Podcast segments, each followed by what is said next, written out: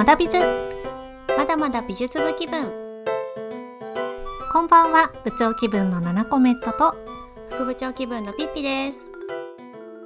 まだ美術。まだまだ美術部気分は元同級生のグラフィックデザイナー2人が放課後の美術部のように個人的な好きをひたすら語り合う気ままな時間をシェアする番組です。各週金曜日の夜に配信しています。ということで今夜も自己紹介から行ってみましょう。いにしえのアニメオタク。三度の飯より犬が好き。フリーランスのグラフィックデザイナーナナコメットです。局地的なアニメ声優オタク。猫との暮らしを満喫中。フリーランスのグラフィックデザイナーピッピです。よろしくお願いします。先日副部長がですね四十を迎えましたイエーイ。おめでとうございます。レベル40あいい言い方してくれたね。ありがとうございます。ええあの某ショコタンさんがねそのように言っていますんで。しょうこ様でしたか？おめでとうございます。先陣を切って。そうですね。そう副部長ねあの誕生日早いんですよね。早いですね。なんかね10の位がやっぱ変わるとちょっと気分が違いますよね。そうよね20代から30代に移る時ってななんかちょっとあ年取ったら嫌だなみたいな感じで変に思ってたんだけど39歳から40歳になった瞬間、なんかあよく頑張って生きてきたなっていう気分になりましたよ、部長さん。わかる。わかります。なんだろうねこの感覚なんかね称えたいよね。やっぱあの 自分も友人も称えたい。もうこの年まで来ると。よく生きてると。いや頑張ってるよ。もう生きてるだけで頑張ってる。頑張ってる。そしてね周りに感謝っていう年ですよやっぱり。そうですね。なんか本当ねね。なんか自分だけで生きてるわけでもなく生かされているということであのなんか そういうのをしみじみ感じるようなね年齢になってきそうだよねましたけれども。いやまあ大台に乗ったというねうん。ところですけれども、うん。なんか40代やりたいこととかあるんですか？あー特にねなんかこれっていうのは決まっていないんだけど、とりあえず日々一生懸命生きていこうかな、毎日って思ってます。120点ありがとう もうねそれだよやっぱりね日々をね一日一日積み重ねていくこと以上に尊いことなんてないですよ。いや本当にねなんかこういう風にご報告できる場所があったりとかなんかそういう風にあのね相方の部長さんがいたりとかそういうのに日々感謝して、そうねうん、あの過ごしていければ私は幸せですっていうことで、とりあえず今後ともよろしくお願いします。そんな副部長さんの後を追って私も必ずや そうですね。参りますのではいそこへ、ええよろしくお願いいたしますえお。待ちしております。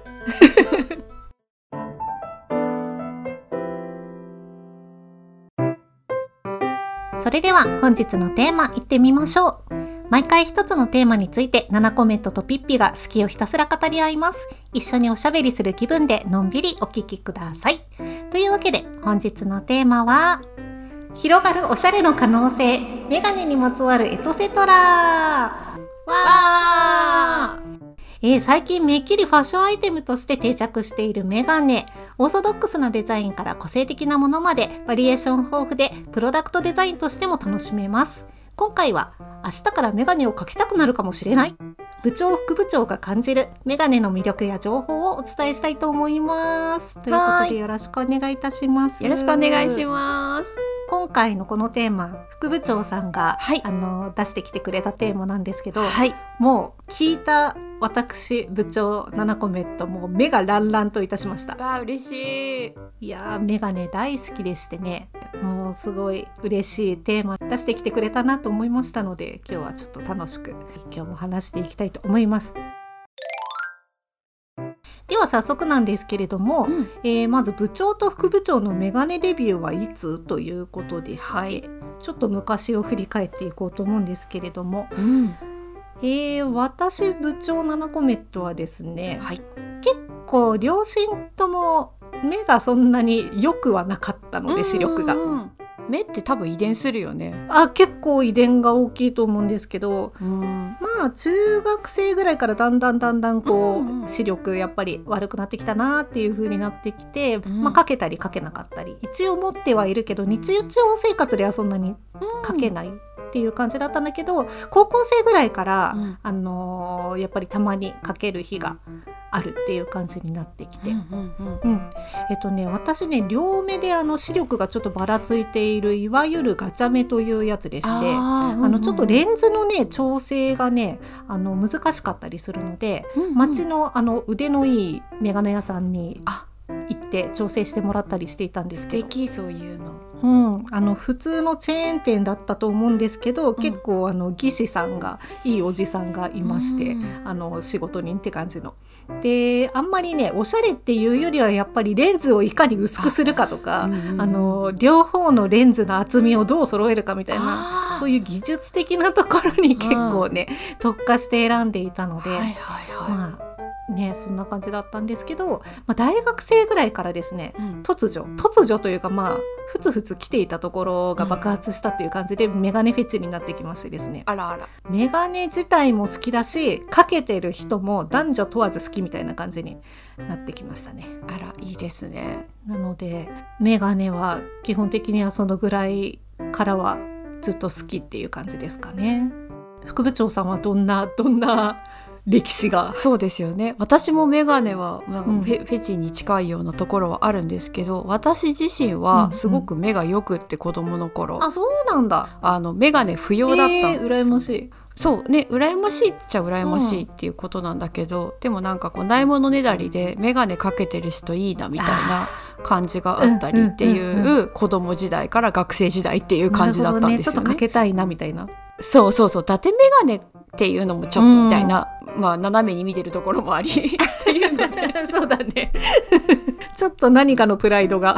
あそうなんだよ。そうそうそう。なんかそういうのあって、ねでなんか本格的に、あのかけるようになってきたのが、えー30代、まあ、中盤から後半っていう感じなのであのかなり最近。そうだったんだね。そうなんですよ、うんうんうん。私もその、まあ、健康診断で視力検査とかした時に、まあ、あの乱視って診断されて、まあ、それをこう調整するためにも眼鏡あるといいですよっていうふうに言われたんで、まあ、これ幸いということで。うんうん。これ幸いなんだ。そうそうそう。なので今はもううん。うんそこまで視力は悪くないんですけどただやっぱりバランスが悪いんで、ちょっとぼやっとするような感じだったりうん疲れる感じがあるので、うーんわかるな。そうそうそう。まあそういう状態です。なのでこう、うん今はうん。うん憧れの方が強かったメガネライフを謳歌中という。いやーなんか目が良かったら良かったでそういう憧れが結構募っていったりっていうのもあるんですね。そうそうそう。だからなんかその美女さんみたいにレンズをいかに薄くするかとかそういうようなことはあんまり考えなくていいっていうところはラッキーかもしれないけど。選ぶ幅がね自由が。あそうそうそうそう。ただやっぱだから着用期間が短いっていうところはありますね。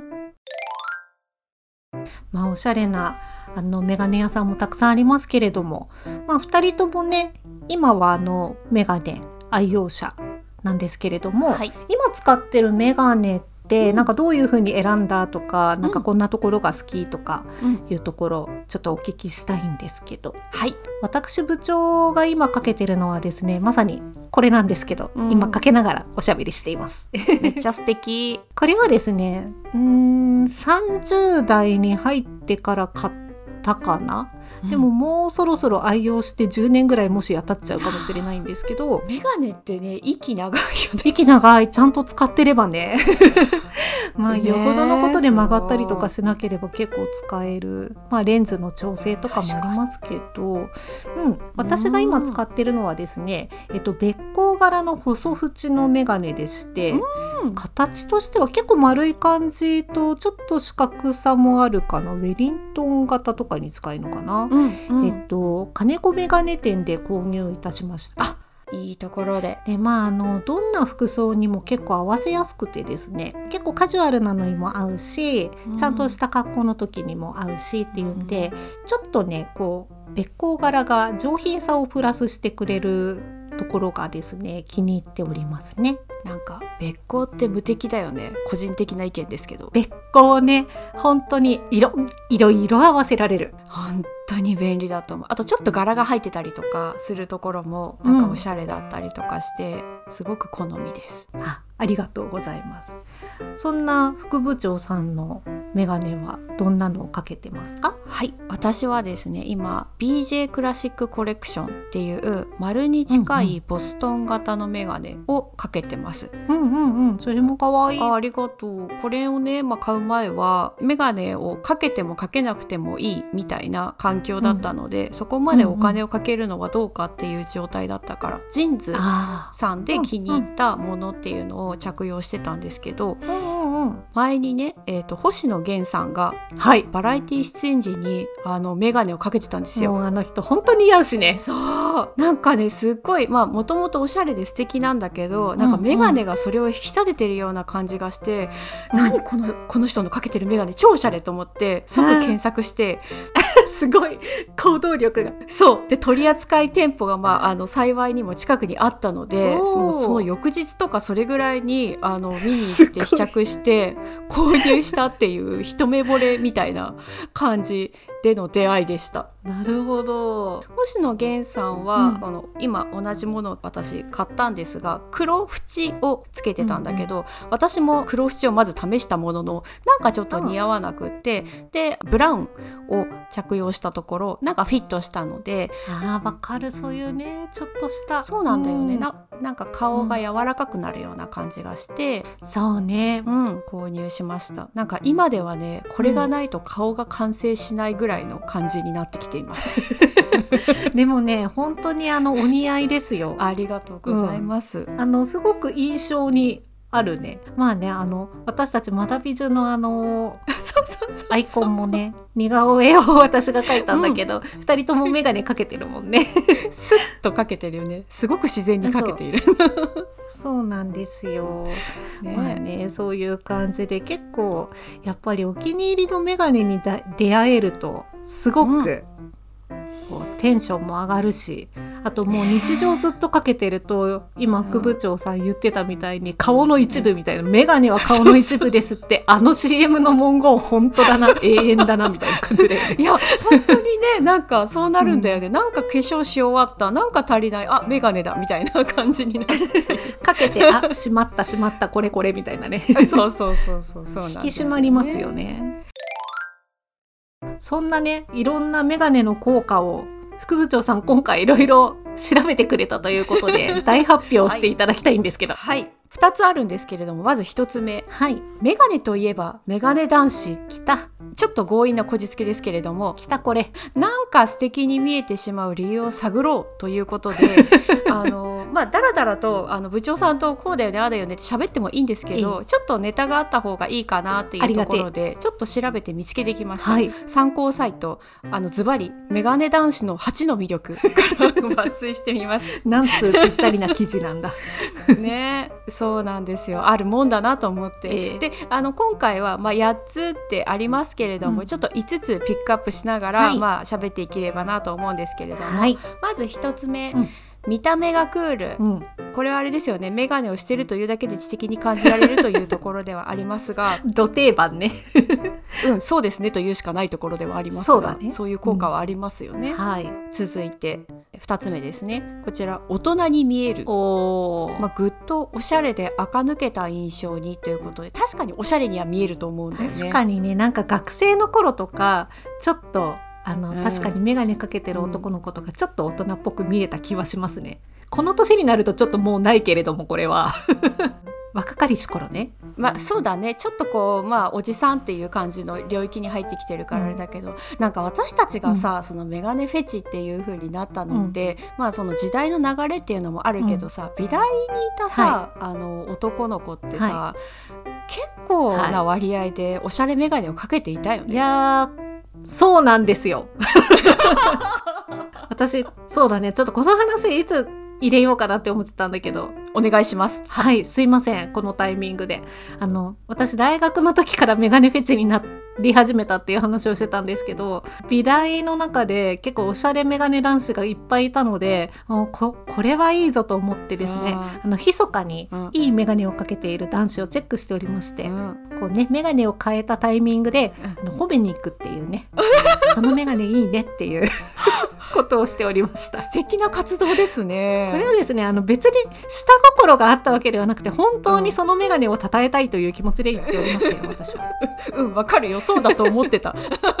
聞いた時から。っていうねすいません。そんなネタもありますけれども。まあねその眼鏡をかけている男子はちょっと大人っぽく見えて、うん。おしゃれだなっていうのもね増しますね。そうですね。まあなんかその流れで続けますけど、まあ、社会に出たところでクリエイターの男性ってやっぱうん。りこうなんか眼鏡ひげ短髪ちょっとパーマみたいな感じのこうなんかわかる。フォーマット的なものがあるよね。よくあるそのパターン。ねなんかね。でも漏れなくおしゃれに見えるから、まあすごいなっていうそのフォーマットの強さはありますけれども、さあ続いて3つ目が え勉強仕事ができる。ように見える。ように見える。まあ全部ように見える。そうだね。裏を返せばように見える。ように見える。知識が豊富で能力があると感じさせる。感じさせる。まあように見えるって感じですけど。そうですね。感じさせますね 若干バカにしてるような感じになってきたけど、でもはいそうだよね。ね。わかるわかる、男子に限ったことじゃないかもしれないね。そうですね。おっしゃる通りあの女性にもこれは該当する。つまり私たちにも該当するのかもしれない。それは嬉しいね。そうだね。まあ流していきましょう。はい、四つ目、まあ、チャラくないように見える。よ 補足ありがとうございます。その通りです。一途さ誠実さの印象を簡単に作ることができる。まあここもちょっとおちょくってるよね。作ることができる おちょくってないかこの記事大丈夫か。まあちょっとケタケタ笑いながらやってますけど、まあ、でも確かにその効果はあるなっていうところ、まあね確かにね、うん、チャラメガネっていうのもジャンルとしてありますけどね。藤森さんに代表されるような、えーまあ、それはそれでいいそれはそれで好きだよっていう、好きだかっこいい、うん。うん、好き、うん、好き。かっこいい。すいません次行きましょう。はい最後、はい。まあ、こちらはねド定番ですけど眼鏡を取った時のギャップ、それな。ね普段は見られない顔を見ることができた特別感ということで、まあ、これはねうんありますよね。ありますよね。まあこれ本当にねあの男子に限った話じゃなくなってきますね。これ女子でもときめいちゃいや女子は私女子の方がって感じあるかう。もわかる。なんかちょっとこうねドキッとするよね同性でも。なんか印象あこんなに違うんだとか思ったりとかあるあるりますね。うん、確かにね、うんそういうこうちょっとね変身的なところもありますよね。うん、確かにちょっとこうねまああの極端な言ってしまうとコスプレ感があるかもしれねませうんんね。うんうん。まあなんか話してみると、まあメガネ男子ということで調べてくれた内容が、あまり男女問わず当てはまるようなところが多いかなっていう印象でしたね。そうですね、うんちょっとまあ全体的におちょくってたけど 本質はついてるのかもしれませんね。じゃあですねあの調べた2つ目なんですけど、まあ、こちらも、えー最近のメガネが多機能で面白いので小ネタ程度に聞いてってって感じで項目立てしてみました。え面白そう。多機能かメガネにもいろいろな機能がついてきてるって。そうなんですよ。やっぱなんか調べてみると面白いよね、3つちょっとピックアップしてみました。おお願いします。はい、まず1つ目がですね、えー防災対策メガネ。ん？っていうのがあって。これね度数の調節が、はい、可能なんですってまあ、要は老眼近視遠視とかっていうのをこうアジャスターみたいなとこがあってカチカチカチって変えるとこちらが全てに対応するでサイトを見てみると、やっぱこう有事の際というか、震災だったりとか、そういう時にあの1本あると便利みたいな感じで広告として打ち出してるっていうところがあったので、うん確かにそうだなって思って。なるほどね。なんというか自分自身のためというよりは周りの周りの人に対しての備えにもなるみたいな意識もありそうだよね。例えば私なんかもこう地震が起きて何かあった時のためにと思って、眼鏡は割れないように一応ケースの中に入れて枕元に置いて寝たりとかしてますけど、そっかうん、いざという時にね見えなかったりすると困るので。でもなんかやっぱり眼鏡が割れてしまって視力が悪い人なんかは本当に見えなくなっちゃって生死に関わるかもしれないのでそういう時にこういうスペアとしてあのうん。誰でも使える眼鏡っていうのがあるのは心強いのかもしれないね。うん、でも今ねご紹介の記事をというかページを見せてもらったんですけどまあまあ見た目の癖が強いですねこれ。この眼鏡 なんだっけあのさ手元が見えるあの大好きって。はずきルーペでしょ？私も同じこと思ってた。そうそうそうそう。はずきルーペ感が結構あるかな。そうまあはずきルーペよりさらにこう何かやっぱりこうねちゃんと回したりとかいうギミックがね結構しっかりある感じがするんで仰々しい感じがしますね。うん本当にあの大きなお世話だけどここの次の課題としては多分デザイン性なんだ 大きなお世話だと本当大きなお世話そうですね。まあでもね方向性としてこういうものがあるんですね。うん一本あってもねいいのかなっていうのを思いましたねうん。続いて2つ目なんですけど、こちらはですね、えージーンズさんのサイトですごく上手に打ち出してるなと思ってピックアップしてみました。こちら、えっと、うん。サウナ用メガネ、おサウナですね。そうサイト見た時にはいはいはい流行りのサウナねって思ったけど 今日あれですね。ちょっと辛辣ですね副部長ね。いやいやいや面白い。サウナ中のね見えないを解消、さサウナですね。さ、陸療養メガネという、はあはまあ、よく盛りにくいよっていうあ。なるほどね。これ便利だよねこれね、あのーバカにできないですね。あの、ガチで視力悪い勢としてはですね、さっき言ったみたいに、あの、メガネを取ってしまうと、私そんなに何も見えないほどじゃないんですけれども、あの、私の旦那さんとかも結構視力弱くてですねう、んうんうんなかなか大変だと思うんですよ。うんそんな時にやっぱりあの、サウナとかお風呂、温泉とか行った時とかね、あのメガネをしながら入らないと家のお風呂じゃないからわからないっていう、うん。どこに何があるか把握できてないっていうところとかだと、メガネをせざるを得ないと思うんですけどうん。まあ当たり前だけどもう真っ白になりますよね。そうだよね。曇って。うん。そんな中でこういうメガネがあると本当に救世主っていうふうに思う人は結構いるかもしれないですね。確かにね。私はまあコンタクトとかに縁がない人生だからあれなんだけど、うん。お風呂でコンタクトっていうのもちょっときついんでしょ？きっと。あー私はね捨てちゃうんだけど中には結構取れやすくなっちゃったりっていう人もいるかもしれないのでそれもね結構危険だなっていう時には眼鏡に頼るしかないっていう人もいるかもしれません。確かにそうだよね。だってコンタクトそれこそ落ちちゃったら終わりだもんね、そうなのよ。そっか 結構危険なんだな。そうなんですよ。結構助かる。うん、コンタクトかメガネか。さらに JINS さん素晴らしくてあのデザイン性もバッチリ兼ね備えてて、フレームの形も結構選べたりする。さすが JINS さん、うんさすがですね。もうなので確かにこれも1本持っていてもいいのかなっていう感じがしましたこれはかけてても全然可愛いですね。いや普通の何ら変わらぬメガネって感じ。だね。さすがここまで持ってきているところが素晴らしいですね。じゃあ最後3つ目なんですけどこれもジーンズさん、おえー心と体のセルフケアメガネ。うん。なんのこっちゃって思ってちょっと調べてみたんですけど、概要をご説明しますね。はい。ジーンズメメっていう商品名らしいんですけどこちらが鼻当て部分のコアに2つのセンサーが搭載されコアに内蔵された Bluetooth で専用のスマホアプリと連携センサーが取得したさまざまな情報をスマホで解析しあなたの体と心の状態を計測します。ということでこれ読んだ時になんか未来来たって思いました。すごいですねちなみにこれ商品名がはいJINS MEME と読みますありがとうございます。ここで訂正させていただきます。 JINS MEME だそうです。実はですねメメでも可愛かったですねちなみに 実は私これちょっとね気になってましてあ、そうだったの？さすが。あのこれねというのも私の好きなあのサカナクションの山口一郎さんがですね、うん CM してたんですよねこれえ、嘘 CM してた？やっば。そうなんですよ全然超ノーマークだったわで。その時にね JINS MEME とか言ってたのがね頭に残っておりましてそれで分かったっていうだけなんですけどね、うんこれそうなんですよ言ってみればねアップルウォッチみたいなもんだなと思ってああ、そうだよね。体に触れてっていうね。そうセンサー系のねあの健康管理的なところの、あのうん機能があるっていうのでウォッチにするのかメガネにするのかみたいな感じでメガネに進化させたっていう方向性なんだなと思って面白いなって思いました。うん。確かにね。でもさっきのそのハズキルーペ的な感じのデザイン性を損なってまでの機能性みたいな感じがないところがさすがジーンズさんって感じいやさすがだよね。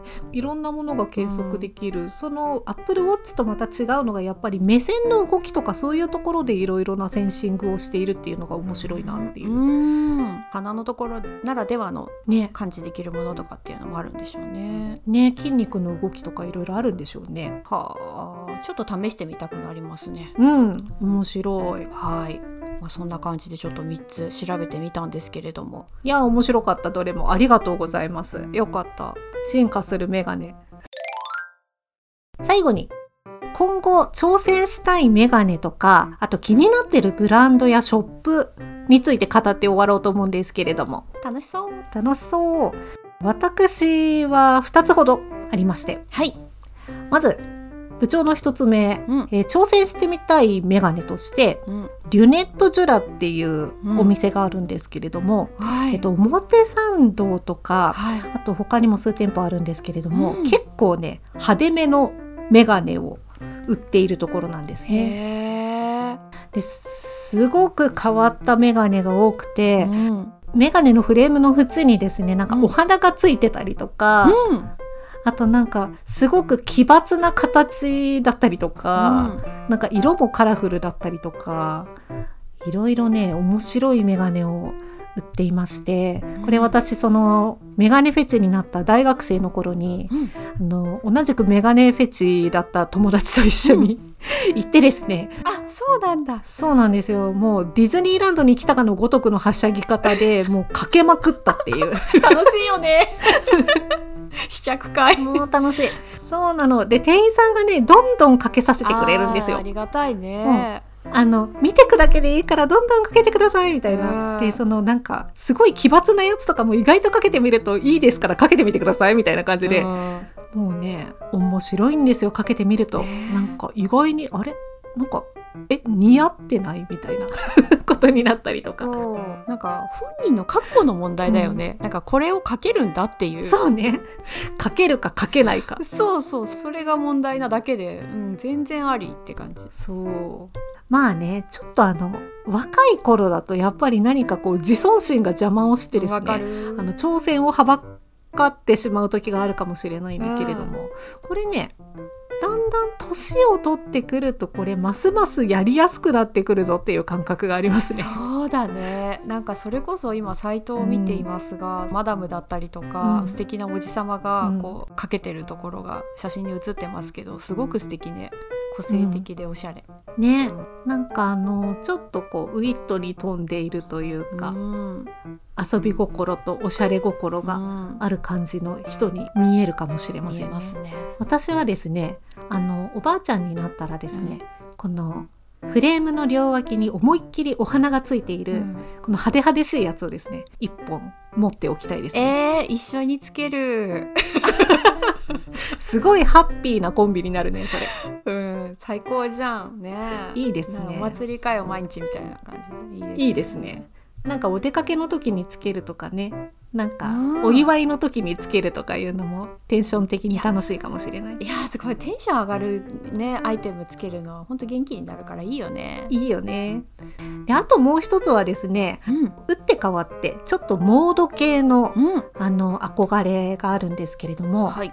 ズバリシャネルのメガネです。うわー知らなかった。これめっちゃ綺麗だね。おしゃれ。そうなんですよ。結構ねあのシャネル、まあ、メガネと言わずにアイウェアなんて言ってますけれども あのアイウェアラインが結構いろいろ出ておりまして。これがねどれもねやっぱりモードって感じでかっこいいんですよ、ね基本的に黒縁が多いんですよね。はい。でそれで横のステムの部分にですね、はい。さりげなくこのシャネルのロゴマークがですねあしらわれていたりとかして。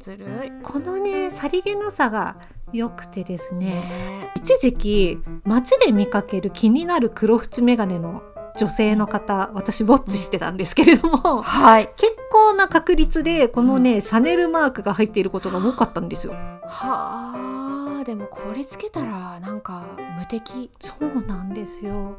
やっぱりねまあシャネルなだけあってですね決まるよねっていう。これもまたあの年を取ってくるごとにうん。これ似合っていくんじゃないかという期待が持てます。でこんなエレガントなんでしょうね、エレガントだよね。まさにそれ。ううん。んん素敵だよね。まあそろそろねこれかけてもいいかなっていう年頃になってきた感じがしますんで、うん似合いそう。うん、ちょっと今度挑戦してみようかなとん。思っております。はい。そんなにね金額そこまであの他のいいメガネたちと比べて、うん。あのちゃんとしたメガネ屋さんで買うメガネと比べてそんなに変わらない値段で売ってたりとかするので、うん、意外と手が出しやすいので挑戦してみたいなと思っております。すごい勉強になった。私もちょっと参考にさせてもらいたいです。ぜひぜひ似合いそうなので。じゃあ副部長さんの方お願いします。はいありがとうございます、えー私はですね以前、い。NHK の情報番組で「世界は欲しいものにあふれてる」っていう番組があるんですけど楽しねあれ素敵だよね。いね。今不定期になっちゃったんだけどあのその中でグローブスペックスさんっていうブランドのあのメガネ屋さんのブランドのお店があって先日ね、あの渋谷店があるんですけどそちらにたまたま立ち寄れたんですよ。で、うんうん。あここって思って感動して入店をして実際に店内を歩き回ることができてとってもおしゃれで居心地が良かったんですよね。あおしゃれなお店だねこれ。そう、うん。こちらのお店で何か一本素敵なものを購入したいなって思って歩いてたのと、うん。あとこちらの店舗が、えっと、京都にもあるんだよね。うん。でそれがね京都の新風館っていうところがあるんだけどそこに入ってるらしくって、うんうん。その新風館っていう複合施設自体がすごくおしゃれで、うん。なんかそこにも行ってみたいしそのグローブスペックスさんにも行ってみたいっていうちょっと、あうん、憧れを抱いておりまーいやす。おしゃれなお店実は私あの新風館行ったことありまして。あらどうですか？いやもうおしゃれよ。ねおえそうだよね。しゃれでございましたよ。なるほどね。あそこに入ってるんじゃそりゃおしゃれですわ。おしゃれしか言ってませんけれども。まあでもね語彙力なくなるよ。それぐらいおしゃれですよ。いや本当に洗練されたお店ばっかりだったけれどもこのお店もまたグラフィックとかからしてすごいおしゃれだねロゴとかもね。そう。いや、うん。そうなんですよ。そのオーナーさんがまあなんかイケオジで。池おじ365日あの違うメガネをかけるそうですじゃあそんだけ持ってるってことですか、その通りです。なんてこと？な全部似合うっていうね。全部似合う不思議。まあイコール顔が良いということなんですけれども。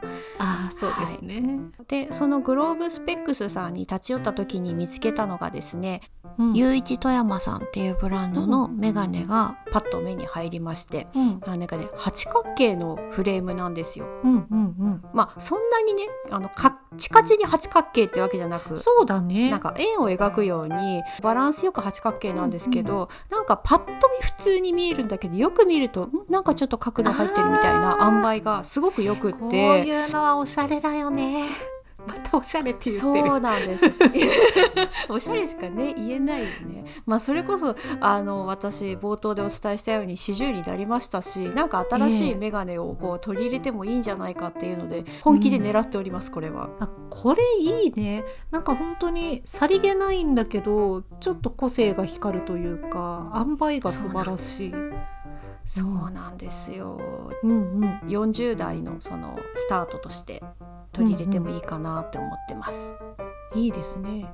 ゆういち富山さんっていうブランドを私初めて知りました。今ちょっとページ見てますけどなんかおしゃれなね。アイウェアブランドをそう。立ち上げたところなんですね。なんかスタイリッシュですよね。とっても。はいとても。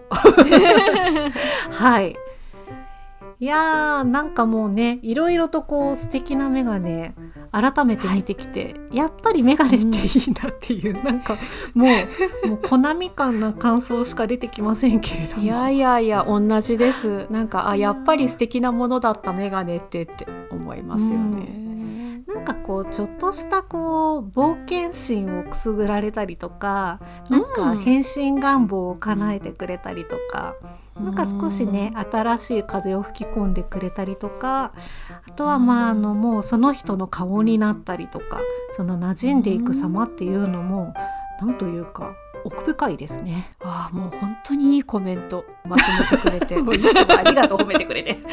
いやいやいやその通りだなと思ってね、なんかこうやって改めて調べてみるとますます今持ってるメガネにも愛着が湧くしさっきみたいにね、うん。副部長さんみたいに新しいものたまには取り入れてみようかなっていう気分になってきましたね。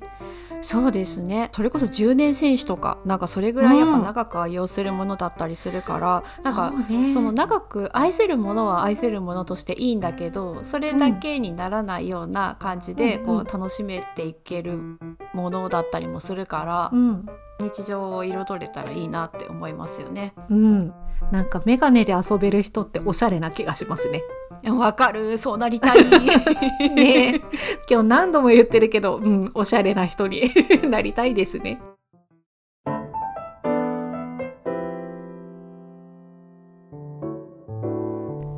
部長の本棚副部長のリビング本好きの部長7コメントとインテリア好きの副部長ピッピのお気に入りを一つずつご紹介するコーナーです。本日の部長の本棚から言葉、僕自身の訓練のためのノート、山口一郎さんです。はい。こちらですね、先ほどにもちょこっとお話にあげました。えー、サカナクションのボーカルとして、えー、活動なさっている山口一郎さんの著書でございましてつい先日出たばかり今月4月に出版されたばかりなんですけれどもちょっとですね本の概要をご紹介したいと思います山口一郎の歌詞世界の源流とはサカナクションのメジャーデビュー前自分自身のための訓練として書き綴られた詩のような言葉を厳選して書籍化ブックデザインは笠井薫さんと足立祐樹さんが担当カバーは印象的な銀色インクの上に黒の白押し加工が施されています。えー、フォークシンガーの友部正人さんのご紹介文です。山口さんは言葉の鳩場なのだと思う。やってくる言葉を受け止め、去っていく言葉を見送る。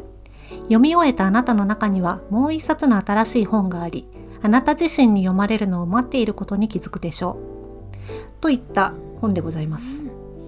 はい。紹介文ねこちらですねその、えー、山口一郎さんの歌詞世界って本当に結構独特でとても文学的なんですけれども、うん、あの言葉の響きとか自体がとってもこう丁寧に選ばれていて何というか本能的にこうあの胸にグッとくるようなあの音の響きだったりとかうん、言葉の紡ぎ方だったりとかされててそれがすごくあの楽曲の世界観を作ってるなっていうふうにいつも思うんですけれども、まあ、そんなあの歌詞になる前の言葉たちっていうのがこの本には書き綴られていて、うん、うん、あの歌詞みたいな文章じゃなくって日記みたいな文章だったりとかあと言葉の断片みたいなものだったりとかっていうのが収められてるんだけど、うん、なんかすごくあの歌詞になる前の言葉たちっていうのはあの悩みとかあと葛藤の後がすごく生々しいなっていうふうに思い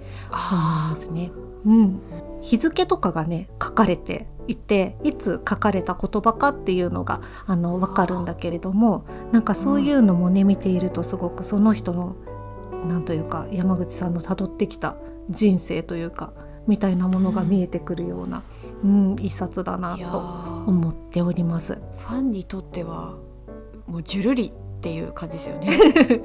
そうなんですよね。実はですね、実はというかもうね、あの何度か言ってますけれども、あの部長7コメットのうちはですね、夫婦揃ってサカナクションのファンなので、あのこちらですね、一般発売されたのがあの4月なんですけれども、それよりも前にあのファンクラブ限定版が売られまして、すごい。はい。なのでうちにあるのはですねあのとっても豪華な、うん、え活版印刷で、布のハードカバーでこんなギンギラギンの布カバーのハードカバーの本があります。いやそれがあるんならそれ手に取るよね。そうなんですよね。ちょっと高かったんですけれども、はい、買ってしまいましたね。はい。い。いと思います。でまあ今あの一般発売されているものはオフセット印刷のものなんですけれども、こちらあの日本を代表するグラフィックデザイナーでありあとディレクターであるあの笠井薫さんが、うん足立由紀さんという方と一緒にデザインされたということで、はい、もうねやっぱり想定も美しいし中の文字組みも本当に綺麗でね美しい言葉がより引き立っているなっていう静かに静かに言葉の世界に浸れるっていう感じかな。まさにデザインの力がね。うん本当に。こういうねコラボレーションって本当に素晴らしいなって思いますね。で今ですねあの蔦屋書店ですとか、うんあとインテリアショップのシボネとかとコラボして、えっと、ご本人が登場するトークイベントとかサイン会とかもあったりとかするのでおしゃれなところで開催するんですね。そうなんですよ、はいなんかねやっぱ文化人的な感じのところでやるんですよ。うん素敵。そうなんです。まあね、そういうイベントもあったりとかするので、気になる方はちょっと今からでもチェックしてみてもらえるといいかなと思います。では続いて、えー副部長のリビングから小さな憧れを日常に木のコンポート皿をご紹介します。こちらは、えー毎度おなじみ北欧暮らしの道具店さんのオリジナル商品になります、素敵。えーアイテムの概要です、えー毎日欠かさず使うキッチンやリビングはなるべく使い心地よくインテリアも素敵にしたい。そこで置くだけで絵になる佇まいが美しいオリジナルコンポート皿を作りました。コンポート皿とは果物を飾る足つきの器のこと。ブナの木を一つ一つ削り出して丁寧に仕立てた足のデザインがインテリアにアートピースのような上質感を添えてくれます。置くだけでテーブルコーディネートにメリハリが出て特別なテクニックがなくてもバランスよくまとまるんです。目指したのはモダンすぎないどこかクラシカルな上品さを感じる佇まい。足にはアンティークの食台のような装飾をあしらい目にするたびにキュンとときめく特別感が感じられるデザインにこだわりました。という一品でございましていやー、これ素敵だよね。なんかこれ、よく見る気がしますよ。あなたの。部長さんそうなんですあのおすすめポイントをご紹介します、えーこちらですねあの履歴を見たら約4年前に購入してたものなのでちょっと今はもうソールドアウトになってしまってる状態なので、ちょっとご紹介をためらってたのはそこなんですけれども、うんうんうんうん。結構あるよそうね。なんですよ、まあ、何しろ使い勝手がいいのでね、あのというのでその購入した時にその新商品のメルマガが「ゴー暮らしの道具店」さんから送られてきた時にこれ一目惚れして、うんうんあの本当仕事中だったんですけど即購入したんですねこれ。今明かさこれる真実。これは絶対ポチんないとダメだと思ってでその そうというのもね販売店のあの北欧暮らしの道具店さんはファンが多いっていうのもあってあと在庫数とかもちょっと限られてたりっていうのもあると思うんです、なのですぐにソールドアウトにすうんうんなるから、もう即決する覚悟っていうのいや、ほんとそう。ね必須なんですよ。まあそういうそんなこんなでちょっと、うんあのすいませんでしたっていう懺悔とともにご紹介でしたけれども。いや、懺悔できてよかったですね。そうなんですよ。でね、この部長さんが最近、あの見てるよって言ってくれたのは、あのはい現在の使用方法がですね、私あのラタンのアクセサリーブランドのユノワのイベント出店するときに、商品のバングルを置くディスプレイアイテムとして活用してるからっていうところなんですよね。いや、すごく素敵な使い方。あありがとう。もうね、ここぞとばかりに商品を引き立ててるっていうちょっといやらしいテクを使ってるんですけれども、いやいや、商品もいいですから。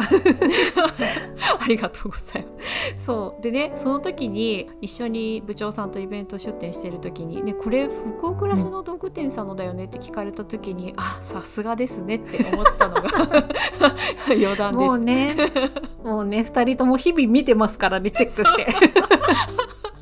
おなじみなんだよね。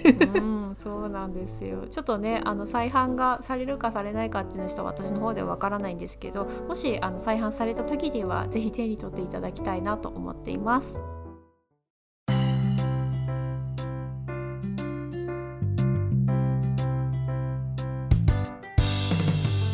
いや冒頭であの副部長さんがめでたくレベル40に達したということですけれども ありがとうございます。いい言い方してくれて、四十よりよっぽどいいわ、本当。ねもうしょこたんの大発明という感じですがはい。レベル上げしていくといううん。ねなんかあのまあ私もねあの11月に、うんあの後を追うことになるんですけれども、はい。なんかね40になっていくのとかむしろ楽しみみたいな気持ちが今強くてですね。うん。というのもやっぱりね最近だとすごく素敵な年をの取り方をしていらっしゃる方がたくさんねこうお手本としていらっしゃるので怖くないというかむしろ、うん。なんというかどんどんこうねいろいろ人間としての深みが増したりとか魅力が増したりとかっていうチャンスなんじゃないかっていうのでワクワクする気持ちの方がちょっと強いかなっていう気がしてます。すごく素敵ですね。あーやだやだっていう方を見るかよし来いっていう方を見るかのものの見方な気がするからそっちのいい方を見てるっていう部長さんがすごく素敵だなと思います。あそう言っていただけると。うん。なるほど。ありがとうございます。そっか気の気の持ちようっていうところあるからね。うん。確かに。なんかいい方向向いてればね、うん。きっとそっちの方に向かっていくでしょうね。そうですね。それこそ今日レベル40っていうキーワードをいただいたので、そうやってレベル上げみたいな感じで年を重ねるっていう風に考えていくとすごく楽しみというかかけるメガネもどんどんね レベルを上げていけそうな感じがしますしね 無理やり今日のテーマにつなげるという感じで自然な流れだった ねおしゃれも楽しんでいきましょう。というわけで今回は広がるおしゃれの可能性メガネにまつわるエトセトラをテーマにお話ししました。また次回も放課後の美術部のように皆さんとおしゃべりできたらいいなと思います。それではまた次回さよなら。さよなら